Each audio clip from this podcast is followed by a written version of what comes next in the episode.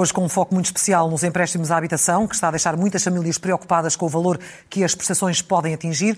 Mas começamos, Luís Marques Mendes, boa noite. Olá, claro, boa noite. Boa noite. Começamos Bem? pela saúde. Sim. Uh, sim. E começamos pela saúde não apenas na questão sobre sim. se a Ministra uh, está ou não saída, está ou não sim. mais fragilizada politicamente, mas também pelo caos gerado pelo encerramento de muitas urgências de obstetrícia.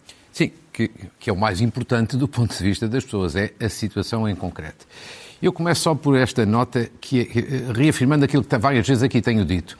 Eu sou um fã do Serviço Nacional de Saúde, já classifiquei várias vezes como a maior conquista social da Revolução de Abril. A seguir à liberdade, a mais-valia mais significativa, chamemos-lhe assim, da, da, Revolução de Abril foi o Serviço Nacional de Saúde. E é em homenagem a isso que acho que aquilo que vi esta semana, quer dos problemas que foram apontados, quer das respostas que foram dadas, é um bocadinho desolador é desolador desde logo no plano da atitude. Quer dizer, a Ministra da Saúde, segunda-feira e quarta-feira veio falar ao país sobre esta questão. Tentativa de resolver aqueles problemas das urgências da obstetrícia e ginecologia. Muito bem. Agora, fica a sensação de que a Ministra foi apanhada desprevenida. Mas não devia ter sido. Porque ela própria veio dizer que estes problemas são antigos, que vai entrar. Então pergunta-se, porquê é que não foram tratados e resolvidos antes? É isto que dá uma imagem de desolação. Segundo, a ministra quis distinguir entre questões de curto prazo e questões estruturais, chamemos-lhe assim. De resto, o Primeiro-Ministro também veio reforçar. Há problemas estruturais no Serviço Nacional de Saúde. Muito bem. Agora, questão de curto prazo. Eu acho que as medidas, as orientações que a Ministra definiu são basicamente na direção certa. Negociar com os sindicatos a questão das remunerações e, sobretudo, uma articulação com os, com os setores privado e social. Ou seja, se não há médicos aqui no setor público, vamos fazer uma articulação com outro setor. Muito bem. Mas a grande questão que se coloca é esta. Mas porquê é que, ao longo dos anos, não foi sempre assim? Desta articulação, desta complementaridade entre público, privado mas e social. Mas alguma demonização dos setores? Não? É? Sim, mas porquê é que não é sempre assim que se evitavam muitos problemas. E eu tenho para mim que a grande questão é a seguinte: um ministro da Saúde, qualquer que ele seja, tem que ser o Ministro da Saúde no seu conjunto. Não pode ser apenas o Ministro do Serviço Nacional de Saúde, por uma razão. Ele tem que dar resposta aos problemas dos utentes. Se não há no Serviço Nacional de Saúde uma resposta eficaz, tem que se encontrar uma solução de complementaridade e, portanto, o Ministro tem que ser o Ministro no seu todo. Agora, Mas é isso que está agora a ser feito numa reação mais uh, local, mais imediata, de contingência. E as questões estruturais? Agora, as questões estruturais é a maior desilusão. Quer dizer, é a maior desilusão. Dizer, o Serviço Nacional de Saúde tem problemas estruturais. A Ministra o disse. O Primeiro-Ministro o reforçou. Mas eh, há uma mão cheia de nada em tudo aquilo que foi pré-anunciado. Como assim? Para o futuro. Não, é que não há nada. Repare, não há nada de substância. Vou-lhe dar alguns exemplos. O Serviço Nacional de Saúde não é, hoje em dia, atrativo e por isso é que muitos profissionais saem, ou para o estrangeiro, ou sobretudo para o setor privado. E, e, isto não é um problema de falta de qualidade clínica dos médicos, dos enfermeiros e dos outros profissionais. Não é. É um problema de organização, é um problema de gestão e é um problema de remuneração que seja justa e adequada e competitiva dos profissionais que estão no setor público comparado com o privado. Estes é que são os problemas essenciais. Ora, sobre estes problemas de fundo, não foi apontado nada em termos de medidas e em termos de calendário. E repare, eu dou aqui um exemplo que é sempre polémico. Há umas pessoas que acham bem, outras pessoas que acham mal. PPPs da saúde. Uhum. Eu... Braga estava agora com problemas. Sim, as PPPs da saúde, eu acho que foi, foi um erro acabar com elas. Eram quatro, foi um erro acabar com elas. Mas, enfim, aqui umas pessoas concordam, outras discordam. Não tem uma grande... As PPPs não têm uma grande imagem no país porque as pessoas não gostaram nunca daquele descalabro que foram as PPPs rodoviárias. Isso aí foi um descalabro para o Estado. Mas as PPPs da saúde foram boas para o Estado e foram boas para os utentes, como todas as entidades independentes disseram, a começar pelo Tribunal de Contas, que é independente e quem é suspeito. Não deviam ter acabado, foi um preconceito ideológico. Mas sabe que eu não é o ponto hoje que quero abordar esse. O ponto é este. Maior erro do que acabar com aquelas PPPs é não ter transportado aqueles bons exemplos de práticas de gestão e de bons resultados para dentro do Serviço Nacional de Saúde, para dentro da gestão pública. Ou seja, o governo, por razões ideológicas, não queria gestão privada. Muito bem, eu acho que não tinha razão, mas respeita-se. Mas ao menos devia pegar naqueles exemplos que são boas práticas, que deram bons exemplos, que deram excelentes resultados, em que os hospitais eram notícia só pelas boas razões e dizer então vamos pegar nesses exemplos e vamos implantá-los, transportá-los para a gestão pública, para que as melhores práticas estejam na gestão pública. E dou-lhe três exemplos. E é aí que eu não vi nada. Por exemplo, autonomia de gestão. Nesses setores privados existe autonomia de gestão. No Serviço Nacional de Saúde não é o centralismo soviético. A autonomia de gestão não é para gastar mais, é para gastar melhor. Segundo, há flexibilidade nas decisões. Não é preciso, para contratar um médico ou um enfermeiro, para mudar um horário, para fazer uma substituição, não é preciso estar a recorrer ao Ministério das Finanças ou ao Ministério da Saúde. E isto é essencial do ponto de vista da organização. Isso já se sabe há tanto tempo. Mas, mas você viu, viu, alguma coisa de novo? Se, terceiro exemplo que, que, funcionava bem nas PPPs. Regimes remuneratórios atrativos e competitivos. Hum. Em função de objetivos, em função de resultados.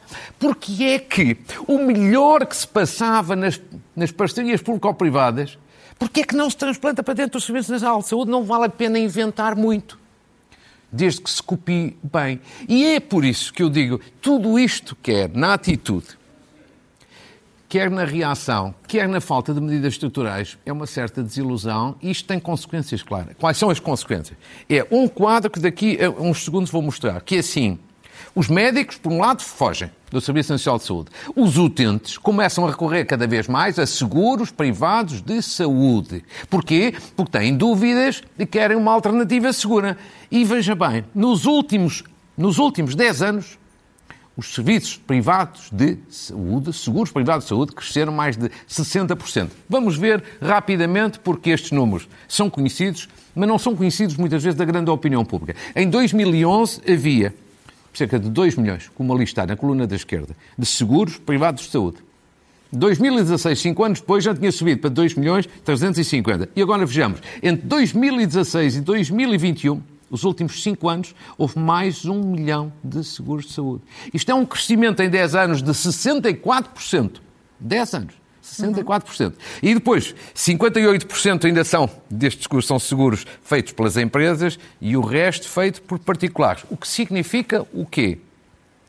Fala-se muito do Serviço Nacional de Saúde, mas com a sua degradação. As pessoas começam a recorrer cada vez mais ao privado. Os privados, o resto, devem agradecer, porque para além do mérito que têm, tem dado, o Serviço Nacional de Saúde tem-lhes dado uma grande ajuda Quanto mais tem degradação, mais o setor privado sobe. E é isto que preocupa, mas eu espero que eu esteja enganado e que nas próximas semanas e meses, finalmente, o Governo tome algumas medidas de fundo para reformar e que este nos dê a conhecer, porque enquanto isso cresce a pressão sobre Marta Temido dentro e fora do PS. Sim, quer dizer, eu, eu já disse na semana passada, recordas que eu acho que se a Ministra não remodelar o Serviço Nacional de Saúde, ela. acaba ela remodelada. Agora, esta semana houve dois ou três dados novos. O primeiro dado novo é que começou a campanha para a destituição da Ministra. E começou com força. E começou dentro do PS, novidade, e fora do PS, menos novidade. E, portanto, evidentemente que ela esta semana está mais fragilizada politicamente do que estava na semana passada. E por isso eu acho que aqui chegados, eu acho que a Ministra da Saúde tem que refletir nisto. Acho eu, mas agora a decisão é dela. Que é assim, ou ela toma iniciativas rápidas e de fundo, de fundo, não é apenas para tapar buracos, para resolver os problemas de fundo do setor, ou então ela vai acabar como acabaram Correia de Campos há uns anos atrás no governo de José Sócrates ou a de Alberto Campos Fernandes já no, com, com António Costa. António Costa. Acaba substituída. Porquê? Porque basta um bocadinho mais de contestação generalizada, algum desgaste do PS nas sondagens e o Primeiro-Ministro evidentemente que a substitui. É sempre Mesmo a maioria assim. absoluta, é que nas outras circunstâncias ele não, não tinha maioria absoluta mesmo com maioria absoluta, por uma razão. O critério da contestação e o critério das sondagens é sempre o critério determinante, sobretudo numa área sensível como a saúde, para a substituição. Claro que até à véspera da saída dirá que tem toda a confiança e depois, e depois muda-se. Agora, eu acho é que isto é um problema sério para o Governo por duas outras razões. Fala-se muito, obviamente, da Ministra da Saúde, que é o elo mais fraco, com certeza. Agora, e a responsabilidade do Primeiro-Ministro? Ele é o chefe do Governo. Ah, com certeza. Mas não é só isso.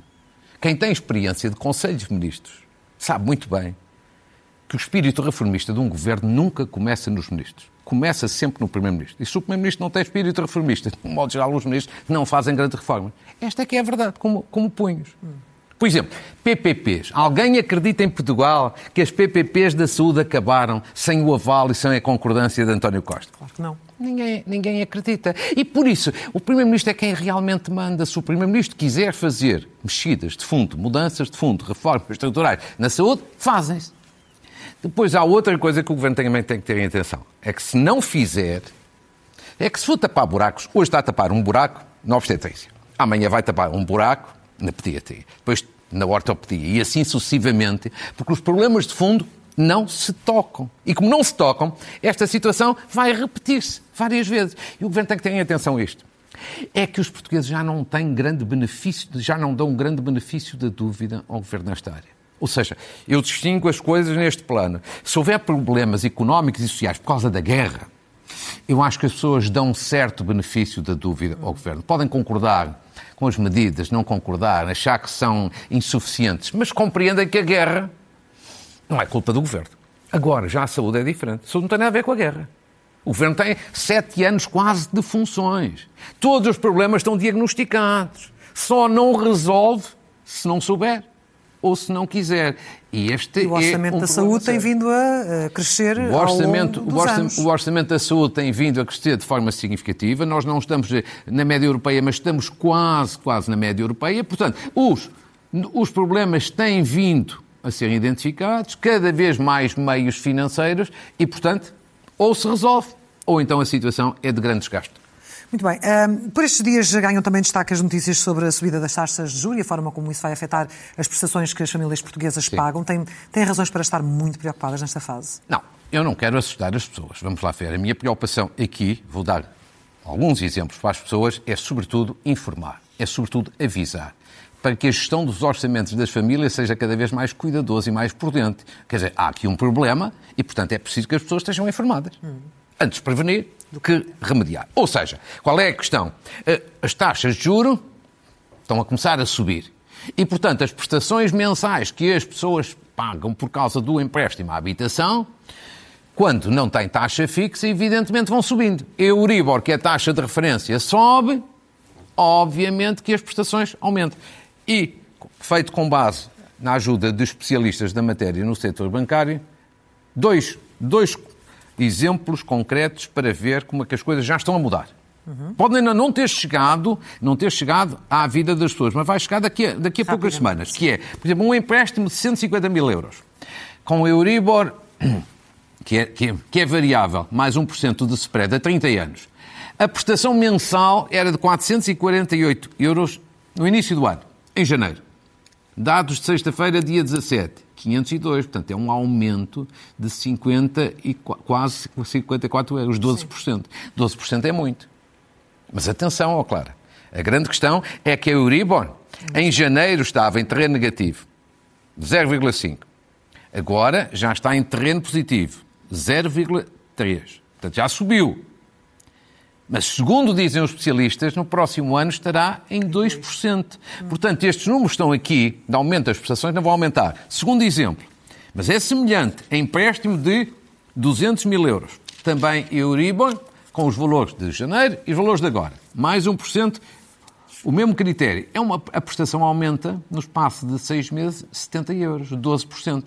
Como não há, de um modo geral, aumentos de salários na ordem de 12%, evidentemente que isto é um problema para as pessoas. São 200 portanto, mil, sim. 150 200, mil e 200 mil. 150 mil e 200 mil. Faltam zero. E, portanto, sim. 12%, digamos assim, de aumento das prestações. Claro, quem nos está a ver e ouvir dirá, não, mas eu ainda não, o meu banco ainda não me disse nada disso. Atenção no modo geral, os bancos, em regra, fazem isto de seis em seis meses. Portanto, daqui a poucos dias ou algumas semanas, obviamente que vão saber. E, portanto, a minha preocupação aqui é dizer: este vai ser um problema. Vai ser um grande, grande problema. Não, não acho, não acho que sim. Já, já quando foi a Troika, a situação era mais difícil, com desemprego mais alto e não houve nenhum incumprimento generalizado de contratos. Há pontual. Mas é um problema para as pessoas que têm que fazer poupanças. Claro.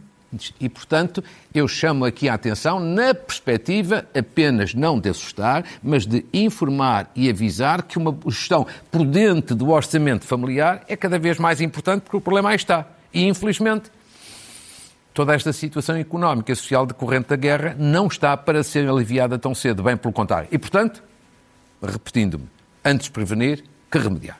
Uh, também temos aqui uma vantagem, que temos as nossas taxas de desemprego uh, mais baixas, é. o que serve, apesar de tudo, de almofada, uma garantia para muitas famílias. É? Exatamente. Por isso é que chamo a atenção que isto não vai haver um incumprimento generalizado. A taxa de desemprego, como você disse muito bem, é baixa. Isso é uma ajuda. Comparado com o período da Troika, por sim, exemplo. Sim, comparado, sim. E já na altura não houve um incumprimento generalizado, mas mesmo assim, para que as pessoas não tenham um morro no estômago de um dia para o outro, convém Atenção. informar. Atenção. E uh, temos agora um, um, outro tema que quero aqui trazer, que tem a ver com a extinção de serviços por parte eh, do Governo, uma vez que até ao fim é. de 2023 quer extinguir cerca de 30 serviços do Estado. É uma é. boa opção na reorganização do Estado? Não sei se é.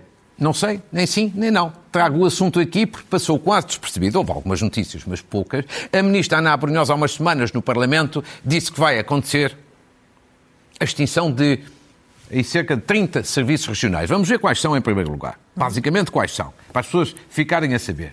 Ou seja, a extinção de cinco administrações regionais de saúde, dispersas pelo país, cinco direções regionais na educação, também em várias zonas do país, cinco regiões de turismo no país e que, portanto, serão extintas e as suas competências e, eventualmente, os seus funcionários integrados nas comissões de coordenação regional. Ainda também cinco direções regionais no âmbito da cultura, mais cinco no âmbito do Instituto da Emprego e Formação Profissional e cinco no âmbito do Instituto da Conservação da Natureza e das Florestas. Pelo menos estes. Sim. Foi indiciado.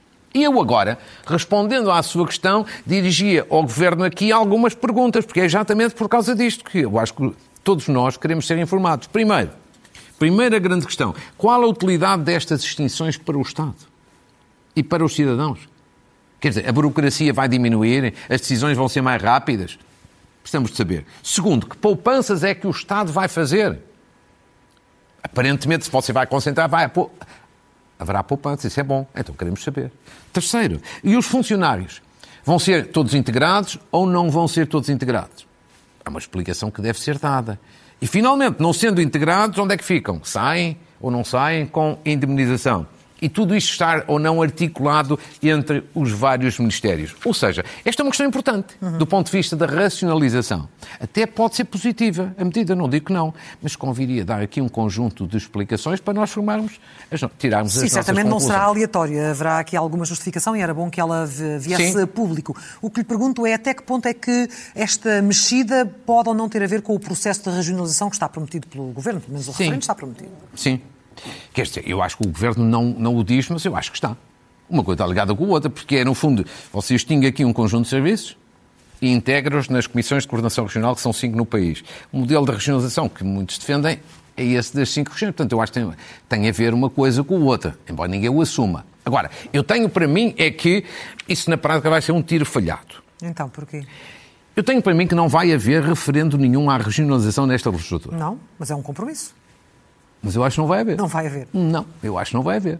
Agora, veremos na altura própria se eu estou certo ou se estou errado. E a minha explicação é muito simples. Quer dizer, se não se conseguem entender naquilo que é mais fácil e mais simples e mais consensual, que é a descentralização, estão todos aí uns contra os outros, como é que se vão entender numa questão muito mais sensível, crítica e complexa que é a regionalização? Como é que se vão entender? Não se entenda no mais fácil, entenda-se no mais difícil.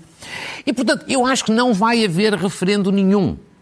Anda tudo muito excitado eh, por causa do referendo. Eu acho que não vai haver referendo nenhum. E no final, até lhe vou dizer o seguinte: não havendo, embora o governo dirá sempre o contrário daquilo que eu vou dizer, não havendo, o próprio governo esfregará as mãos de contente.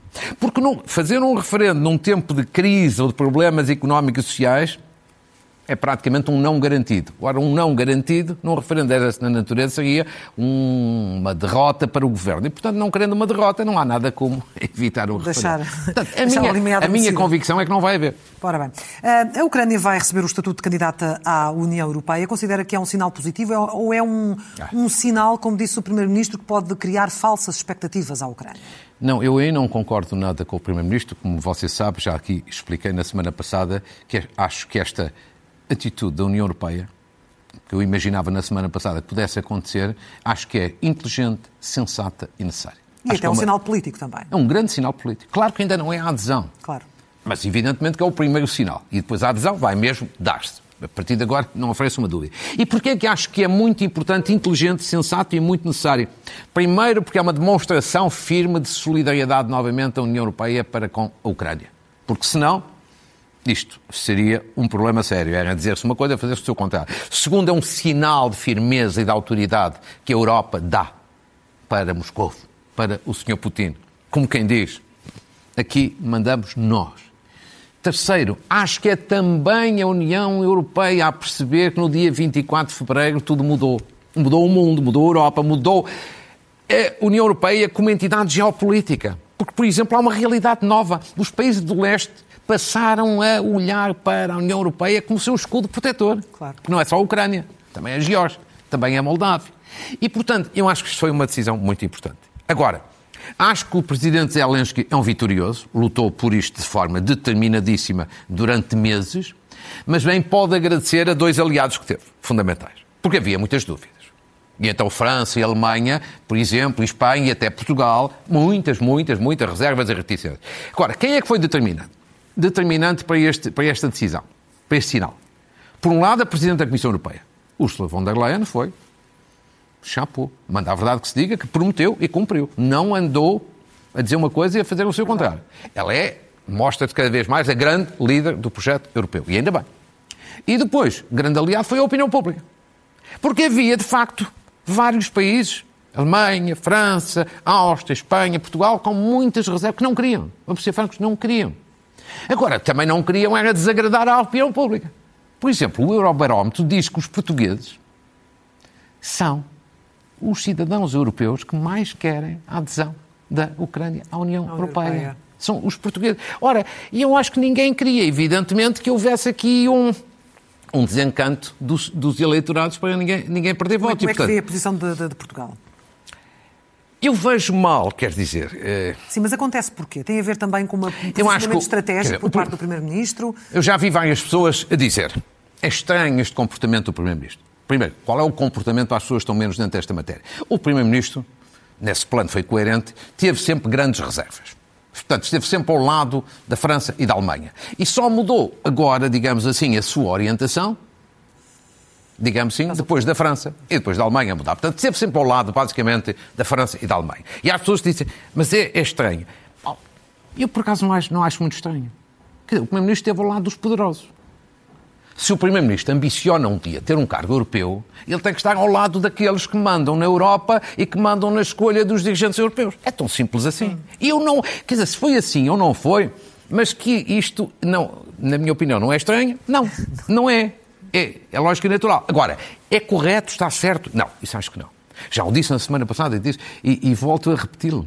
Portugal devia estar na primeira linha da defesa da Ucrânia e do seu combate pela União Europeia por uma questão de coerência e uma questão de princípio, Clara.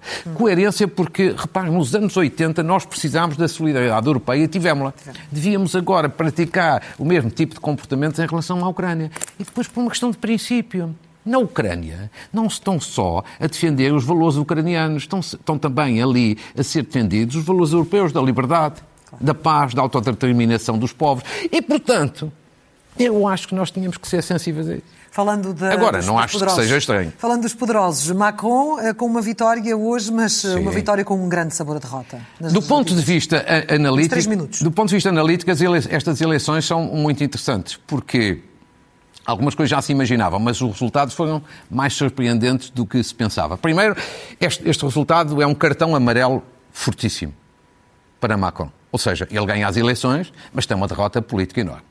Perde a maioria absoluta, primeiro ponto. Fica mesmo muito distante da maioria absoluta. Vai ser forçado a uma, a uma coligação, ou um entendimento, com os republicanos, e, portanto, sai fragilizado.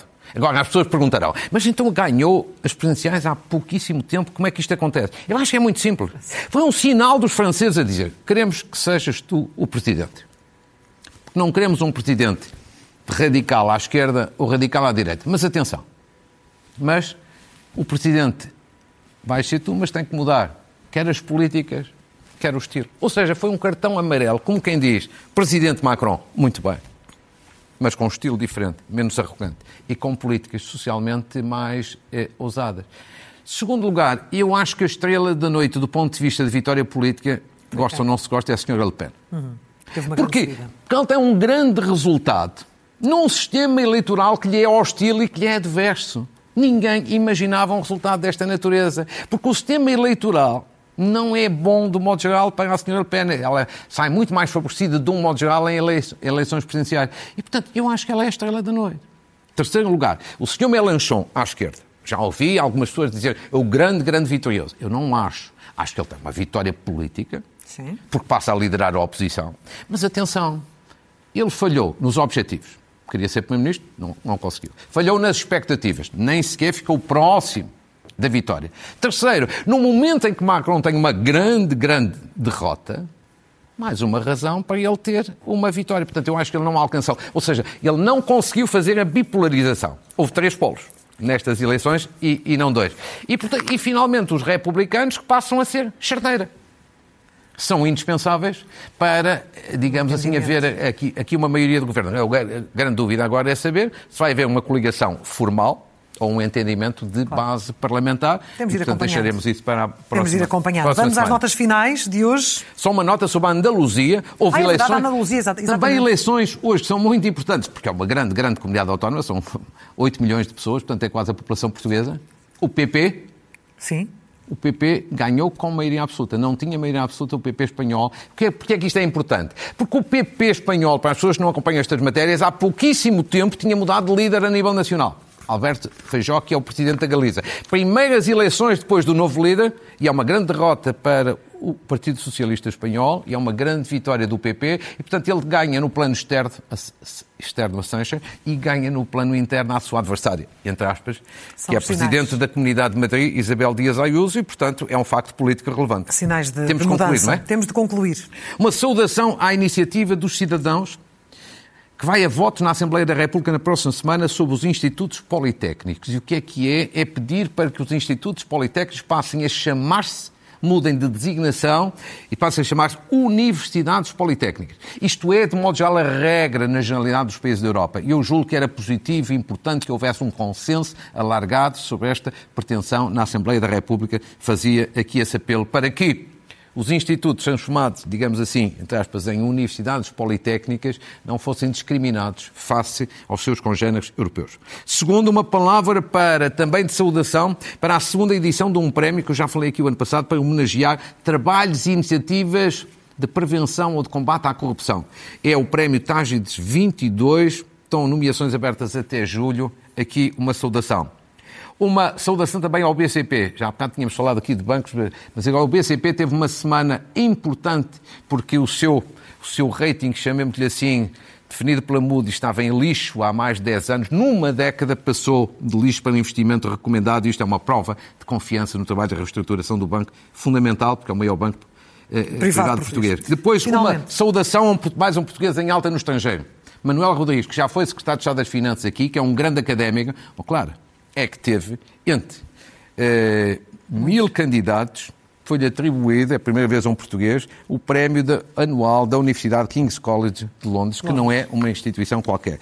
E, finalmente, Portugal atrativo para as grandes reuniões internacionais. Agora, é esta semana, os investidores de toda a área dos cimentos deram-me nota ontem, reúnem todos os europeus desta área em Portugal. Ou seja, Portugal, nesse plano, um pouco na moda. A ser é atrativo de novo. Luís Marcos Mendes, hoje ficamos por aqui, voltaremos ficamos. aqui, como sempre, no é um próximo gosto. domingo. Muito boa um noite. Gosto. Obrigado. Até